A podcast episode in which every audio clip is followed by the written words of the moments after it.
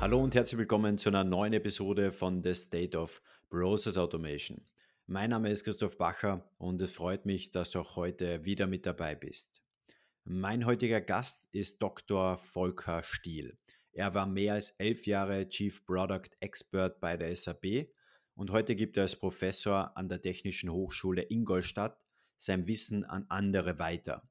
Er ist heute das zweite Mal mit dabei, denn in der Folge 45 mit dem Titel Warum viele IT-Abteilungen immer handlungsunfähiger werden, haben wir über die aktuellen Herausforderungen der IT gesprochen und eine mögliche Lösung grob skizziert, die sich der prozessgesteuerte Ansatz nennt. Und genau da möchten wir heute in die Tiefe gehen.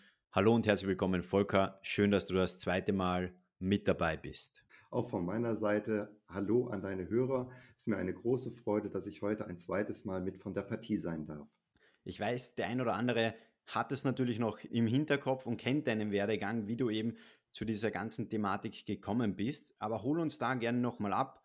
Mit was beschäftigst du dich tagtäglich und wie bist du zu dieser ganzen Thematik gekommen? Das mache ich sehr gerne. Ich bin jetzt schon seit etwa 40 Jahre im IT-Geschäft, bin von Hause aus Informatiker, habe von daher auch eine Menge programmiert, angefangen von Assembler, dann natürlich über Java hin äh, zu den Web-Technologien. Und äh, ich habe mich über meine gesamte Zeit immer mit Prozessautomatisierung beschäftigt. Meine beiden größten Stationen waren Siemens und SAP, jeweils zwölf Jahre. Bei Siemens habe ich die internen Prozesse automatisiert und bei der SAP war ich im Produktmanagement, wie du es ja auch schon gesagt hattest, tätig und hatte dort äh, sehr regen Kundenkontakt und war für ein Produkt verantwortlich, in dem es auch um Prozessautomatisierung und gleichzeitig Integration ging. Seit 2016 bin ich, wie gesagt, an der Technischen Hochschule Ingolstadt, dort verantwortlich für die Wirtschaftsinformatik und mit dem Schwerpunkt Entwicklung von Unternehmensanwendungen. Ja, und in diesem Kontext passt nämlich der prozessgesteuerte Ansatz, mit dem ich mich natürlich jetzt auch schwerpunktmäßig beschäftige und ihn kontinuierlich weiterentwickle. Du hast die Frage gestellt, wie bin ich dazu gekommen? Das lässt sich relativ einfach erklären über meine Zeit als Entwickler, in dem es immer um die Prozessautomatisierung ging, habe ich mich gefragt, ob man das nicht besser in den Griff bekommen kann. Das fängt schon von den ersten Schritten eines Projektes an, dann über die Erstimplementierung des Projektes, dann aber auch über den gesamten Lebenszyklus der Software bis hin, bis die Software dann wirklich außer Betrieb geht. Also wirklich den gesamten Lebenszyklus, ob man das nicht besser in den Griff bekommen kann. So, und dann bin ich eines Tages über die BPMN gestolpert, die wir ja auch schon in der letzten Folge thematisiert haben. Diese Notation, Business Process Model and Notation, hat dann auf einmal neue Türen für mich geöffnet. Und all das, was ich über die Jahre hinweg an Erfahrungen sammeln konnte, habe ich dann in eine Architektur und eben auch in eine Methodik reingesteckt, die all diese Probleme, die ich eben kurz skizziert habe und die wir sicherlich heute auch noch genauer thematisieren werden, äh, diese Herausforderungen wurden mit diesem Ansatz dann gelöst. Hat zwar ein bisschen gedauert, ich musste auch ein bisschen versuchen, Irrtum ausprobieren, aber jetzt ist der Ansatz rund. Die Methodik ist rund und jedes Unternehmen kann diesen äh, Ansatz jetzt einsetzen. Und da freue ich mich darauf, das jetzt mit dir zusammen zu diskutieren. Es wird auf jeden Fall sehr, sehr spannend und ich würde würd sagen, du hast jetzt gerade angesprochen, die ganze Sache ist jetzt rund. Erklär nochmal ganz kurz, was ist jetzt ganz genau dieser prozessgesteuerte Ansatz? so ganz kurz, glaube ich, wird es leider nicht. Denn äh, ich muss ein bisschen was ausholen. Und äh, warum muss ich weiter ausholen? Weil es sehr schwierig ist, etwas zu beschreiben, was man eigentlich erleben muss, um es zu verstehen. Wenn ich jetzt hier über den prozessgesteuerten Ansatz berichte, dann bringe ich so viele Facetten wie möglich auf den Tisch, damit man halbwegs eine Vorstellung davon bekommt, was mit diesem Ansatz alles abgegolten wird. Und das ist gar nicht so einfach. Deswegen versuchen wir es ein bisschen zu strukturieren. Und deswegen habe ich schon angedeutet, so ganz kurz wird die Antwort leider nicht. Aber mir geht es halt darum, dass deine Zuhörer auch verstehen, worum es mir geht und wie der prozessgesteuerte Ansatz dabei behilflich sein kann.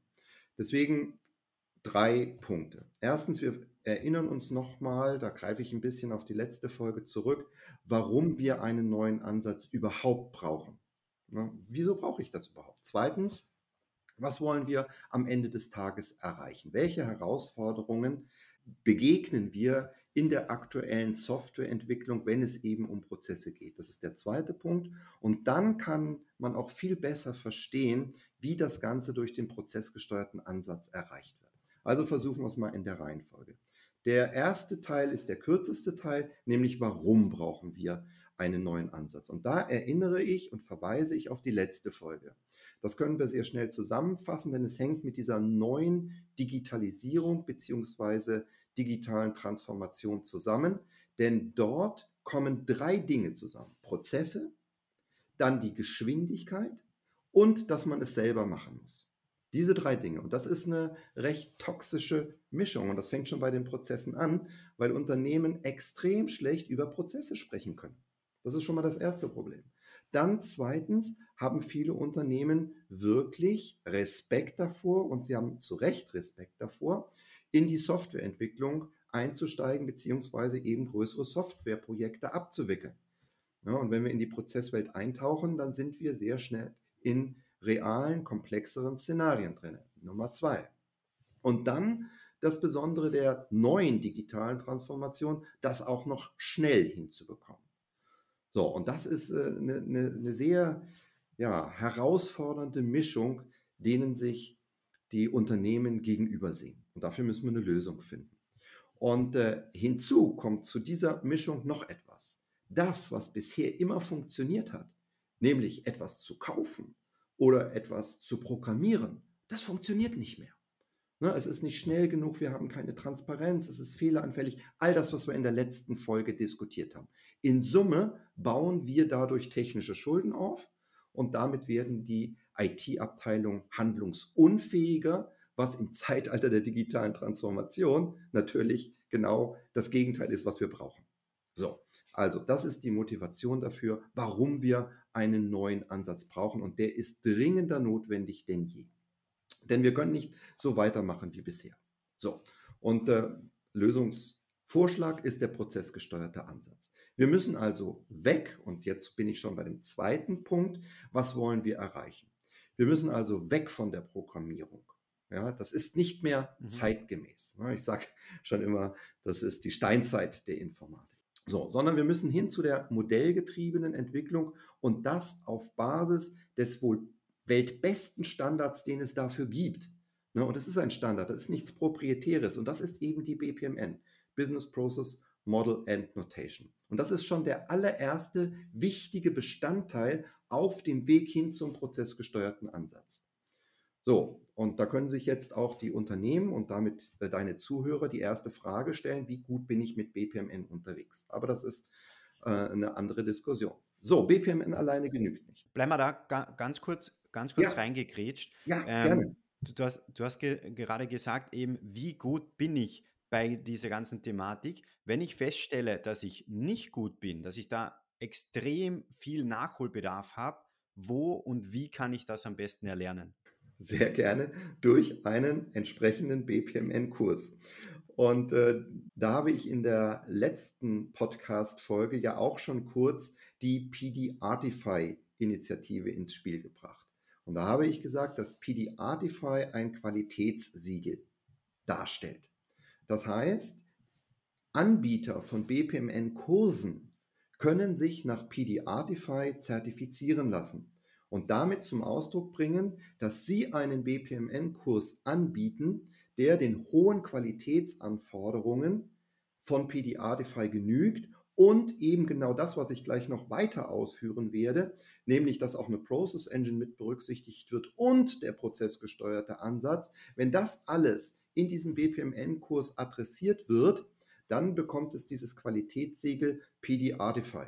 Und dann können die Leute auch sicher sein, dass sie eine Ausbildung bekommen, die diese Bestandteile BPMN in Zusammenspiel mit einer Process Engine und dem prozessgesteuerten Ansatz richtig kennenlernen und dadurch eben qualitativ hochwertigere BPMN-Modelle erstellen können, als das ohne dieses ergänzende Wissen um Process Engines und den prozessgesteuerten Ansatz möglich wäre.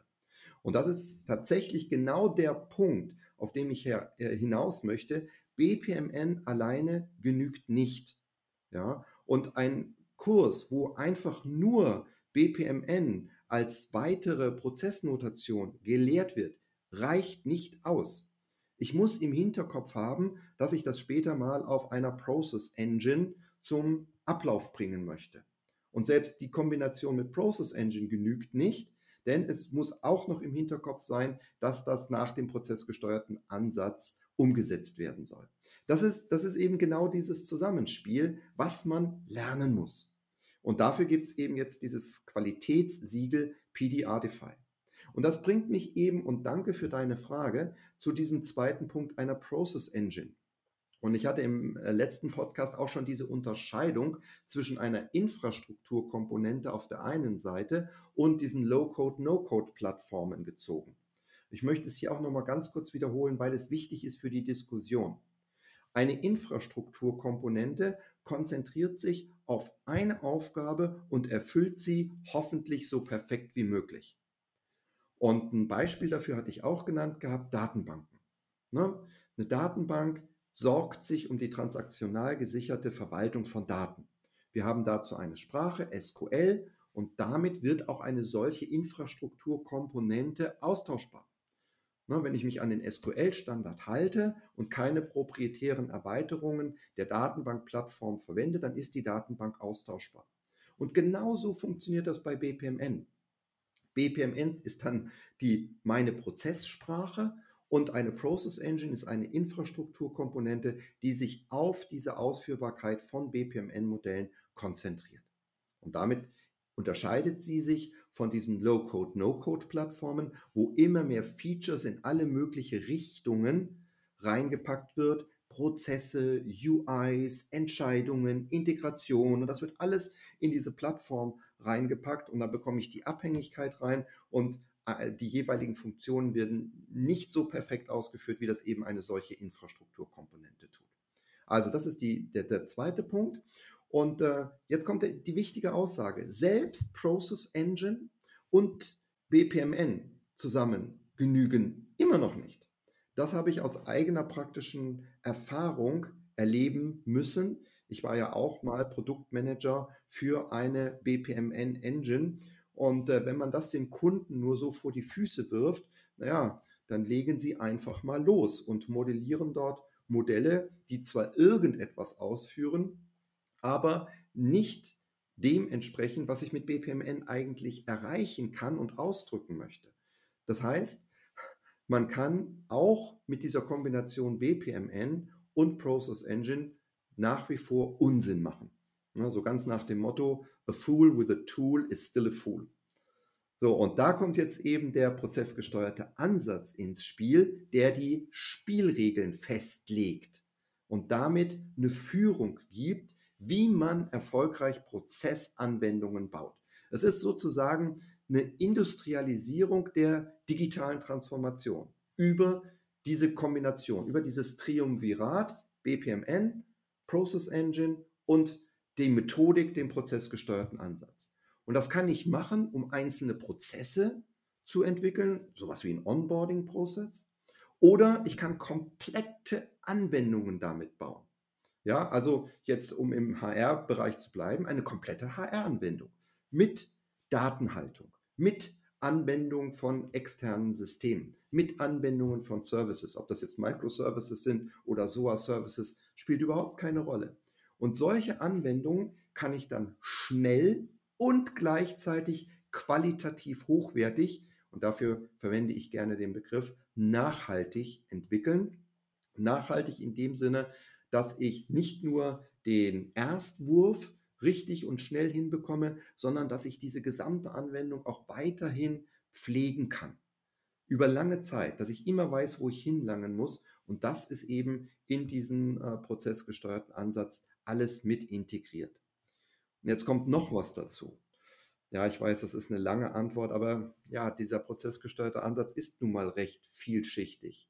Und es braucht ein bisschen Zeit, um das alles zu verarbeiten. Aber lass mich erklären, was du dann für Anwendungen bekommst. Und dann verstehen die Zuhörer auch, dass es mir um eine neue Qualität von Anwendungen geht, die meiner Meinung nach in einer ganz anderen Liga spielt. Ich vergleiche das immer ganz gerne mit Champions League und Kreisklasse. Ja, also wenn ich Anwendungen, insbesondere Prozessanwendungen noch programmiere, dann bin ich in der Kreisklasse unterwegs. Mit prozessgesteuerten Anwendungen lande ich in der Champions League. Und so neue Qualitäten, von denen ich spreche, ist erstens Transparenz. Ne, dadurch, dass alles auf diesen grafischen BPMN-Modellen basiert, werden auch zur Ausführung diese BPMN-Modelle sichtbar. Und durch entsprechende Markierungen in meinen Prozessmodellen sehe ich, wie viele Prozessinstanzen gerade laufen, wo diese Prozessinstanzen gerade stehen, welche Variablenwerten an welchem Schritt gerade gültig sind. Ich kann diese Variablenwerte anpassen, wenn sie irrtümlich falsch eingegeben wurden. Wenn sich ein Prozess verlaufen hat, dann kann ich den auf einen bestimmten Schritt wieder zurückziehen und ihn von dort wieder neu aufsetzen. Jetzt überlege dir, was das bedeuten würde, das alles zu programmieren. Das funktioniert nicht. Eine weitere Qualität. Stell dir vor, du bekommst äh, eine neue, es kommt ein neues Gesetz und ein Prozess muss entsprechend angepasst werden. Ne, ab einem bestimmten Datum muss aufgrund gesetzlicher Vorgaben, also Regulation, ein Prozess anders laufen. Aber bis zu diesem Stichtag muss der Prozess äh, noch in seiner alten Form laufen und er soll auch in seiner alten Form zu Ende geführt werden. Das heißt, wir müssen mehrere Versionen eines Prozesses parallel ablaufen lassen. Mit prozessgesteuerten Anwendungen und solchen Process Engine ist das möglich. Es ist sogar möglich, eine alte Version auf die neue Version hochzuheben. Ja, auch da wieder, stell dir vor, du müsstest so etwas ähm, programmieren. Äh, das, und und das, das ist es eben, das, das ist eine ganz andere Qualität. Ja? Oder einen Wert, der angepasst werden muss. Da gehst du hin, überschreibst ihn und es geht, geht weiter. Und jede Aktion, jeder Schritt in unserem BPMN-Prozess wird in ein Logbuch mitprotokolliert. Das heißt, du bekommst out of the box eine, äh, ja, dieses Logbuch, von dem Process Mining ja immer lebt, ja, das bekommst du in einer feinen Granularität. Da kann Process Mining beispielsweise nur von träumen. Ja, wenn ich an einem exklusiven Gateway vorbeikomme, dann wird das mitprotokolliert. Welcher Weg ausgewählt wird, wird mitprotokolliert. Ja, oder noch ein Beispiel von diesen Qualitäten. Stell dir vor, ein Programmierer, der eine Prozessanwendung programmiert hat, verlässt die Abteilung. Dann geht mit diesem Mitarbeiter das Wissen. Und in der Regel findet vorher, ja, je nachdem, wie viel er in dieser Anwendung übernommen hat, eine Übergabe statt. Das dauert Zeit, Zeit, Zeit. Ja, und wenn einer sehr kurzfristig geht, hinterlässt er eine Lücke. Bei einer prozessgesteuerten Anwendung passiert das nicht. Bei einer prozessgesteuerten Anwendung ist unser Prozessmodell der Bauplan und der Bauplan zeigt dir ganz genau, an der Stelle ist ein UI, an der Stelle ist ein Service, an der Stelle ist eine Entscheidung. Und dein Prozessmodell führt dich durch dein gesamtes Programm durch. Das heißt, es kann jemand von der Straße sofort eingestellt werden und wenn er den prozessgesteuerten Ansatz gelehrt bekommen hat, dann findet er sich in Anwendungen sofort zurecht, egal wie groß die Anwendung im Laufe der Zeit geworden ist. Das muss man sich auf der Zunge zergehen lassen. Das ist überhaupt kein Problem. Jeder, der das verstanden hat, kommt in die Abteilung, sieht die Prozessmodelle, kann sich zu jeder Stelle automatisch hin navigieren, um dann Veränderungen vornehmen zu können.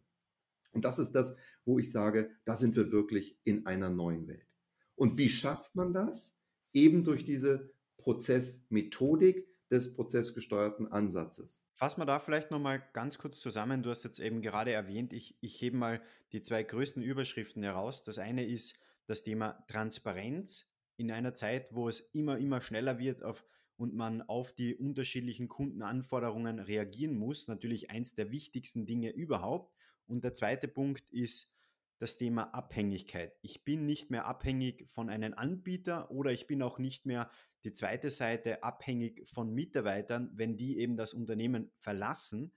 Jetzt wäre die nächste Frage da. Ist diese Methodik grundsätzlich für jede Art des Unternehmens geeignet, sprich große Unternehmen, kleine Unternehmen, oder gibt es da gewisse Voraussetzungen, wann dieser prozessgesteuerte Ansatz Sinn macht? Tatsächlich, ob man es glaubt oder nicht, der prozessgesteuerte Ansatz ist für alle Unternehmen geeignet.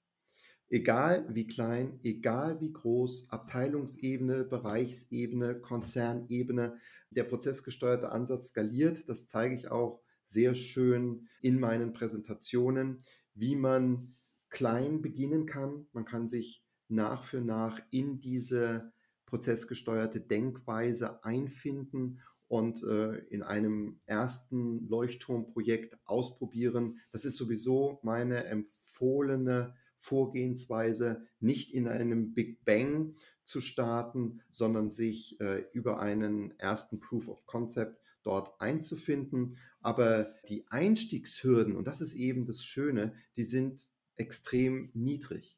Warum? reflektieren wir erstmal, was ich äh, an Technologie brauche. Vielleicht ist das ganz gut, äh, da mal aufzusetzen. Ich brauche eine Process Engine. Ich empfehle dann noch eine Regel-Engine für Entscheidungsmanagement, ne, Decision Management. Da gibt es ja auch einen schönen Standard, DMN, Decision Model and Notation. Und natürlich leben diese Prozesse nicht im luftleeren Raum, sondern sie müssen ja auch mit den existierenden Systemen in Kontakt treten. Und da empfiehlt sich eine weitere Infrastrukturkomponente und äh, das sind so Integrationslösungen. Früher hat man da Enterprise Service Bus zu gesagt. Äh, man findet sie eigentlich auch in jedem Unternehmen heutzutage. So, und ähm, deine Zuhörer werden jetzt denken, ja Mensch, dann brauche ich ja, äh, muss ich doch enorm viel Geld in die Hand nehmen. Und das ist eben das Schöne, nein, das muss man nicht diese Process Engine, die gibt es in Enterprise-Qualität als Open Source. Das heißt, keine Investition. Regel Engine sind oftmals Bestandteil von solchen Process Engines. Warum? Weil sie komplementär sind. In den BPM Engines wickle ich die Ablauflogik ab und in den Rules Engines oder in den Decision Engines wickle ich die Entscheidungslogik ab. Ja, also Sie ergänzen sich komplementär und sind meistens Bestandteil. Ich halte beides für sehr wichtige Komponenten. So, und äh, dann kommen wir zu dem Integrationsteil. Wir entkoppeln auch sehr häufig die Kommunikation von der prozessgesteuerten Anwendung mit den Backend-Systemen und dafür bietet sich Messaging an. Ich nehme in meiner Vorlesung beispielsweise Apache ActiveMQ dafür, um das sauber zu entkoppeln. Und als Integrationslösung nehme ich Apache Camel. Beides sind Enterprise-Ready Frameworks, die sich in der Praxis schon über viele, viele Jahre bewährt haben. Auch beide sind Open Source und können sofort eingesetzt werden. Das heißt, die Einstiegshürde ist extrem niedrig. Man kann also sofort beginnen. Ja, und äh, das ist eben das Schöne. Man braucht keine großen Aufwände, man muss kein großes Geld in die Hand nehmen. Das Einzige, was man als Voraussetzung, ne, Rahmenbedingungen äh, mitbringen sollte, ist, man muss es wollen. Es ist eigentlich nur eine Willensgeschichte. Und die, die zweite Voraussetzung, und die hatten wir auch schon angesprochen gehabt, das ist der Wille, diese BPMN zu lernen. Und das ist wahrlich kein Hexenwerk. Das möchte ich an der Stelle auch nochmal betonen ich meine, schau dir die Programmierer an, ne? die Java, das ist ein Monster-Framework geworden und das wird selbstverständlich heute eingesetzt. Unsere eigene Sprache, die Noten, äh, die wir beispielsweise zur Komposition von Musikstücken, Opern verwenden, auch das wird verwendet. Warum sollen wir nicht in der Lage sein, dieses bisschen BPMN kennenzulernen? Das ist das Einzige, was ich voraussetze. Und dann würde ich in das Unternehmen reingehen, BPMN ist da, wir diskutieren über die Prozesse und dann kommt sukzessive der prozessgesteuerte Gedanke ins Spiel. Das erreicht man am besten über das Coaching und das ist ja auch genau das, was ich mit der Firma 730 PM erreichen möchte, dass wir den Unternehmen das Fischen beibringen. Das ist für mich immer so ein schönes Bild. Ne? Wir wollen nicht die Fische bringen, sondern wir möchten den Unternehmen das Fischen beibringen durch ein gecoachtes erstes Projekt, das begleitet man dann eine Weile und dann können das die Unternehmen irgendwann selber. Und das müssen die Unternehmen auch selber machen. Warum? Weil es in der digitalen Transformation einfach überlebenswichtig wird, dass man diese Fähigkeiten selber beherrscht. Und das ist auch tatsächlich unser Ziel dafür, die Unternehmen fit zu machen. Also, ich fasse es nochmal ganz kurz zusammen. Es bedarf nicht viel. Äh, man muss es nur wollen. BPMN als Grundlage, das einmal, dann ein erstes Projekt gecoacht und äh, dann ist man sehr schnell in der Lage, diese Methodik auch ohne weitere Beratung selbst anzuwenden. Und gehen wir da jetzt gleich vom Theoretischen in die Praxis rein. Du erlebst ja diese Praxis quasi tagtäglich. Hast du da vielleicht ein, zwei Beispiele, wo man davon ausgehen können, welche Herausforderungen gab es in erster Linie? Wie, de, wie wurden die dann durch den prozessgesteuerten Ansatz gelöst? Und welche Ergebnisse hat man am Ende dann auch gesehen? Das wäre jetzt mal extrem spannend. Tatsächlich ist es gar nicht so einfach, die Firmen zu bewegen, dass man über ihre Projekte spricht. Warum ist das so schwierig? Du kannst dir denken, es geht um deren Kernprozesse. Und das hatten wir im ersten Podcast auch schon angesprochen gehabt. Der prozessgesteuerte Ansatz spielt natürlich seine Stärke dort aus, wo die Musik spielt. So hatte ich es damals ausgedrückt. Ne? Wo es um den Wettbewerbsvorteil geht, wo es um die Differenzierung geht was man eben nicht kaufen kann. Von daher halten sich die Firmen zurück, denn sie wollen natürlich dort ihre Geschäfte nicht offenlegen. Aber ich habe äh, zwei Beispiele im Kopf und diese beiden Beispiele zeigt auch sehr schön die Bandbreite des Einsatzes des prozessgesteuerten Ansatzes. Das eine ist nämlich ein Projektbeispiel und das andere ist, wo der prozessgesteuerte Ansatz in einem Produkt eingesetzt wird. Also für den prozessgesteuerten Ansatz ist es vollkommen wurscht, ob es Projektgeschäft oder Produktgeschäft ist. Er ist in beiden Szenarien einsetzbar. So, das erste Beispiel ist ein Projektbeispiel und es war tatsächlich das letzte, das ich noch bei der SAP selber durchgeführt habe. Die Abteilung hieß damals noch SLS, SAP Language Services. Heute heißen sie LX Language Experience. Die Aufgabe dieser Abteilung ist die Abwicklung von Übersetzungsprojekten. Übersetzungsprojekte, was hat das mit SAP zu tun? Das ist ganz einfach. Du kannst dir vorstellen, wenn die SAP ein neues Release ihrer Software auf den Markt bringt, dann muss natürlich alles drumherum übersetzt werden. Die Doku, aber auch allein die Bildschirmmasken. Ne? Aber nicht nur die Software muss übersetzt werden, sondern grundsätzlich alles, was im Hause SAP übersetzt wird, landet in dieser Abteilung und Sie kümmern sich dann um die Übersetzung. Dabei übersetzen Sie das nicht selber, sondern Sie haben natürlich in den jeweiligen Ländern Muttersprachler, die das dann entsprechend übernehmen. Und mit denen werden Verträge abgewickelt und äh, die bekommen dann diese Übersetzungsprojekte, dann kommt die Übersetzung zurück, sie stellen die Qualität sicher, bis das dann letztendlich veröffentlicht wird. Und da gibt es eine Menge Prozesse. So, und äh, wir wissen, dass die SAP ja einen Wechsel vollzogen hat von On-Premise-Lösungen zu Cloud-Lösungen. Heißt also, früheres Modell, ein Release kam, ich sage jetzt mal, alle zwei Jahre auf den Markt und damit hatte die Übersetzungsabteilung auch entsprechend Zeit, die Übersetzung vorzubereiten. So, das Cloud-Geschäft ist aber ein viel schnelllebigeres Geschäft, wie wir ja alle wissen. Da kommt ein neues Release, ja, ich sage jetzt mal alle 14 Tage. So, und wenn dann die Übersetzungsabteilung sagt, ja, wir können das Release aber nicht shippen, weil wir mit der Übersetzung noch hinterher sind, dann wird man da kaum Verständnis für haben. Das war also tatsächlich eine Disruption. Und die Prozesse, die bisher für die Übersetzung funktioniert haben, funktioniert für das Cloud-Geschäft überhaupt nicht mehr. Die wurden völlig über den Haufen geschmissen. So, und jetzt stand die Abteilung vor dem Riesenproblem, wie kriegen wir das für das Cloud-Geschäft in den Griff? Und wie im ersten Podcast auch beschrieben, was ist der erste Reflex? Kaufen. Kaufen. genau, kaufen. Also sind sie auf den Markt gegangen, haben eine Marktanalyse gemacht und haben festgestellt, wir finden da nichts. Es gibt keine Software, die diese Projektabwicklung so maßgeschneidert für Übersetzungsprojekte uns liefert, wie wir das benötigen. So, also kaufen viel weg.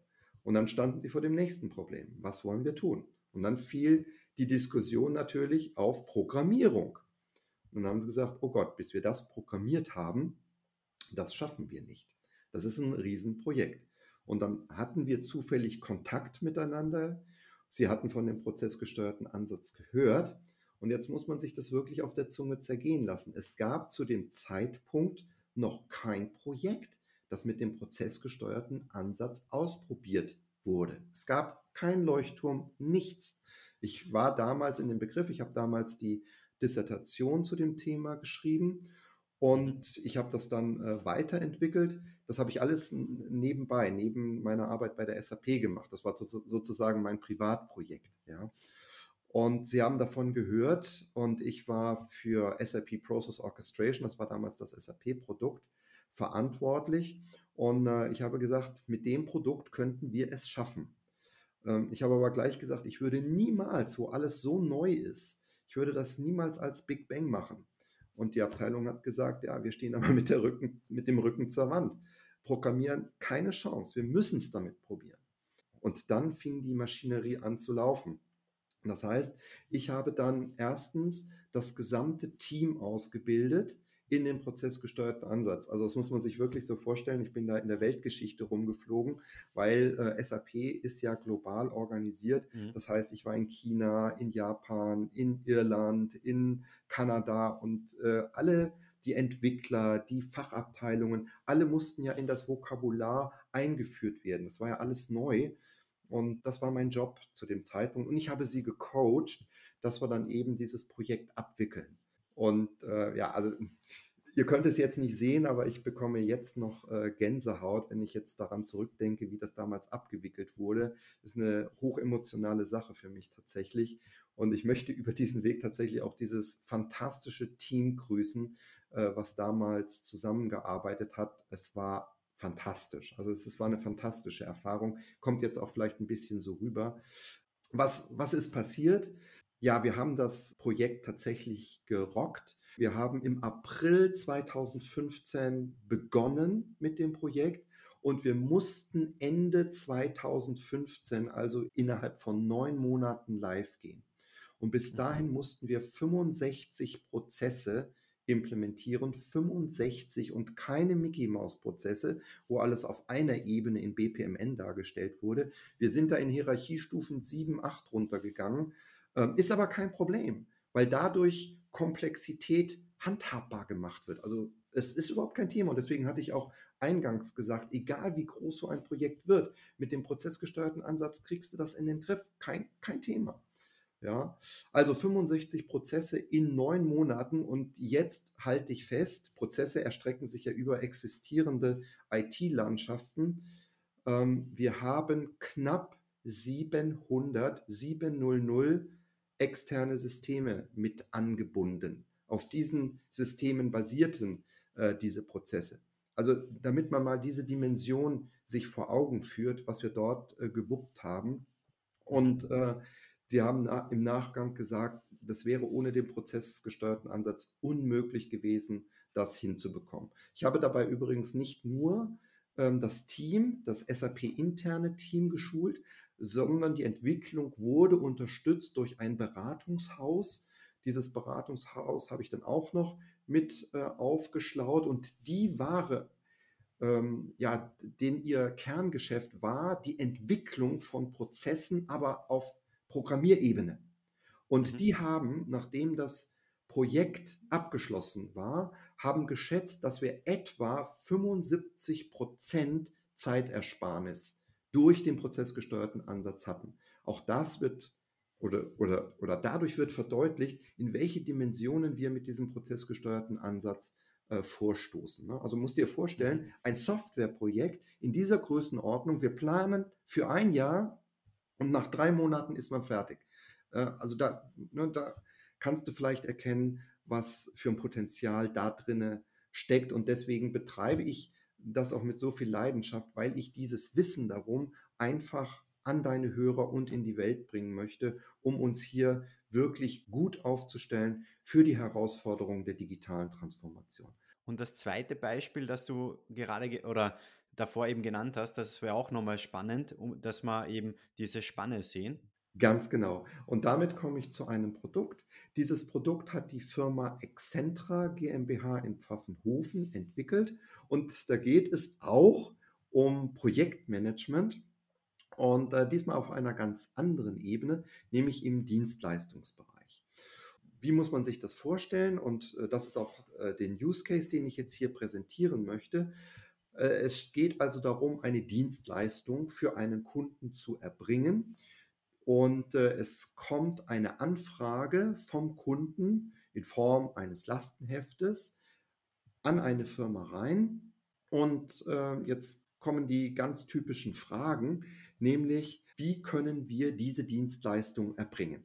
Und äh, das ist natürlich gerade in der Softwarebranche ein Geschäft, das stark natürlich auf Menschen ausgerichtet ist. Wer kann also in diesem Projekt mitarbeiten? Welche Skills werden verlangt und welche Skills sind jetzt in unserem Unternehmen vorhanden? Ne? Und wenn man diese Skills hat, wie sieht es mit den Kapazitäten aus? Das sind ja so klassische Fragen, die dann hochkommen. Ne? Es wird auch ein Blick auf das Lastenheft geworfen. Ist es vorhanden und äh, in welchem Zustand ist es? Ist das Lastenheft bewertet? Dann natürlich auch die Fragen nach den Kosten. Wie sieht es mit dem Stundensatz aus? Ja, all diese Fragen, die wir beantworten müssen, um dann ein entsprechend qualitativ hochwertiges Angebot abgeben zu können. Ne? Und äh, diesen gesamten Prozess haben sie mit dem prozessgesteuerten Ansatz umgesetzt. Dieses äh, Produkt heißt Excentra Project und in diese Software ist der prozessgesteuerte Ansatz eingeflossen. Und damit hat man nicht nur diesen Prozess, den ich jetzt hier kurz skizziert habe, abgewickelt, sondern es geht ja dann natürlich auch um Auswertung. Ne? Man möchte ja dann auch Analysen fahren. Wie lange habe ich für die Ausführung dieses Prozesses benötigt? wie viele Anfragen wurden letztendlich zu Aufträgen, ne, damit man sieht, wie ist denn die Erfolgsquote. Ja, mhm. wie gesagt, ein Beispiel, wo ganz konkret der prozessgesteuerte Ansatz auch in ein Produkt eingeflossen ist. Und zusammengefasst, weil du auch danach gefragt hast, was haben wir letztendlich gewonnen, sowohl in dem Produkt als auch in dem Projektgeschäft, von dem ich berichtet habe. Das sind immer wieder dieselben Punkte. Wir haben eine höhere Flexibilität erreicht ne, die Anpassbarkeit. Ne? Wenn sich irgendetwas ändert, man kann sich vorstellen, dass sich gerade in diesen Kernprozessen, die jetzt hier in beiden Beispielen äh, der Dreh- und Angelpunkt waren, dass die sich natürlich im Laufe der Zeit auch ändern und dass ich sie schnell anpassen kann. Und stell dir vor, bei dem SAP-Projekt mit den 700 Systemen, da ist doch ständig eine Fluktuation. Es kommt, es geht ein System weg, das kommt ein neues hinzu, wir schließen einen neuen Vertrag mit einem weiteren Übersetzer an, der wieder andere Systeme hat, in denen wir die Sachen einspielen wollen. Da ist doch ein ständiger Wandel, ne, dass man dort das anpassen kann. Na, natürlich die Transparenz, die Zuverlässigkeit, die Wartbarkeit, die Durchlaufzeitreduktion. Das sind immer wieder dieselben Themen, die dadurch durch den Einsatz des prozessgesteuerten Ansatzes gewonnen werden können und auf die deine Hörer, wenn sie das jetzt hier mitbekommen, natürlich auch zurückgreifen können. Und da an der Stelle nochmal der Hinweis auf die PDA-Defy-Initiative und natürlich die Bitte auf mich zuzukommen, wenn Interesse an dem prozessgesteuerten Ansatz geweckt wurde. Volker, wir kommen jetzt ganz langsam zum Schluss, deswegen wäre generell nochmal die Frage, du hast es zwar eh jetzt schon auch nochmal erwähnt, wo man dich kontaktieren kann oder wo man auch noch mehr über den prozessgesteuerten Ansatz erfahren kann. Aber hast du vielleicht zum Abschluss nochmal einen Tipp, wenn man jetzt diese Folge gehört hat und sich die ganze Zeit überlegt, okay, wo oder wie kann ich den bei mir im Unternehmen umsetzen oder was könnte auch mein erstes Leuchtturmprojekt sein? Wie könnte da der erste Schritt sein oder welchen Tipp würdest du da jetzt nochmal mit auf den Weg geben? Das waren jetzt natürlich eine ganze Menge Fragen auf einmal. Äh, grundsätzlich wissen die Unternehmen, wo der Schuh drückt. Das ist die Erfahrung, die ich gesammelt habe. Die wissen ganz genau, wo ihre Prozesse haken. Sehr, die, man fragt auch einfach mal die Endanwender, was auch immer ein sehr guter Ansatzpunkt ist. Geht doch mal auf eure Kunden zu. Ja, schaut mal, wie die Kunden mit euch zusammenarbeiten. Und da findet man wahnsinnig interessante Anknüpfpunkte und sie stecken in der Regel in den Prozessen drin. Also da muss ich, glaube ich, den Firmen gar nicht so viele äh, Hinweise geben. Ja, die kennen ihre Prozesse und sie wissen ziemlich genau, wo der Schuh drückt. Und das Schöne ist, der prozessgesteuerte Ansatz ist so flexibel, dass er auf all diese Anwendungsfälle eingesetzt werden kann. Es, es, gelten natürlich auch die Regeln, die man beispielsweise auch bei Robotic Process Automation ansetzt, um dort äh, Prozessverbesserungen zu finden, äh, wo menschliche Interaktionen sind, wo es noch Medienbrüche gibt, ne, wo wirklich noch Papier oder Excel oder PowerPoint oder was weiß ich im Einsatz sind. Das sind auch gängige äh, Szenarien, wo man eingreifen kann. Mir am liebsten sind wirklich die Prozesse, wo es ums Kerngeschäft ne, wo man auch wirklich was Neues aufbauen möchte, wo neue Produkte im Spiel sind. Neue Produkte müssen immer durch Prozesse begleitet werden. Wir können nicht einfach heutzutage nur noch ein Produkt auf den Markt schmeißen, ohne dass wir das durch geeigneten Support-Dienstleistungen begleiten und die werden durch Prozesse umgesetzt. Also Anknüpfpunkte gibt es wie Sand am Meer, lieber Christoph. Also das ist ganz sicherlich nicht das Problem. Dann die Frage, wie kommt man an Wissen ran? Ich habe meine Homepage volkerstiel.de. Da habe ich wirklich äh, die wesentlichen Ideen niedergeschrieben. Dort sind auch Kontakte. Wenn man in den Kurs einsteigen möchte, und das wird wirklich, äh, das liegt mir auch ganz am Herzen. Und da bin ich wirklich froh, dass ich mit der Firma 730 PM zusammenarbeite. Dort haben wir jetzt den ersten PD Artified BPMN Workshop öffentlich geschaltet, wo wir wirklich zertifiziert genau diese Ideen innerhalb von drei Tagen vermitteln. Das sind zwei Tage pures BPMN, aber immer BPMN angewandt mit dem Hinterkopf, dass dort eine Process Engine und der prozessgesteuerte Ansatz mitschwingt. Und dann bekomme ich wirklich qualitativ hochwertige BPMN-Modelle, die ich nie und nimmer bekomme, wenn ich nur einen reinen BPMN-Kurs besuche. Und deswegen das werden wir dann auch in den Show Notes ergänzen. Der Link äh, zu der Seite, wo, wo man auf diesen Kurs stößt.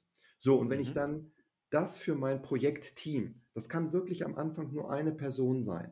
Ne, und dann macht man einen ersten Leuchtturmprojekt. Auch wenn das im Falle der SAP mit dem Big Bang funktioniert hat, ist es nach wie vor nicht meine Empfehlung.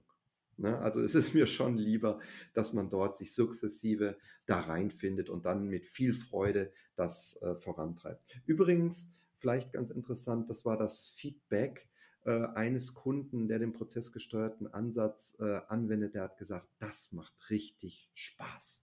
Und ich glaube, was Schöneres kann man über so einen Ansatz nicht sagen, wenn man sagt, das macht man mit, mit sehr viel Freude. Das war wieder eine Folge von The State of Process Automation.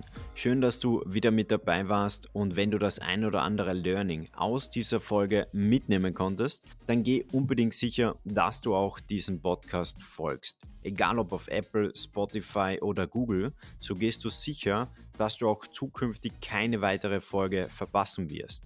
Und wir hören uns in der nächsten Folge von The State of Process Automation.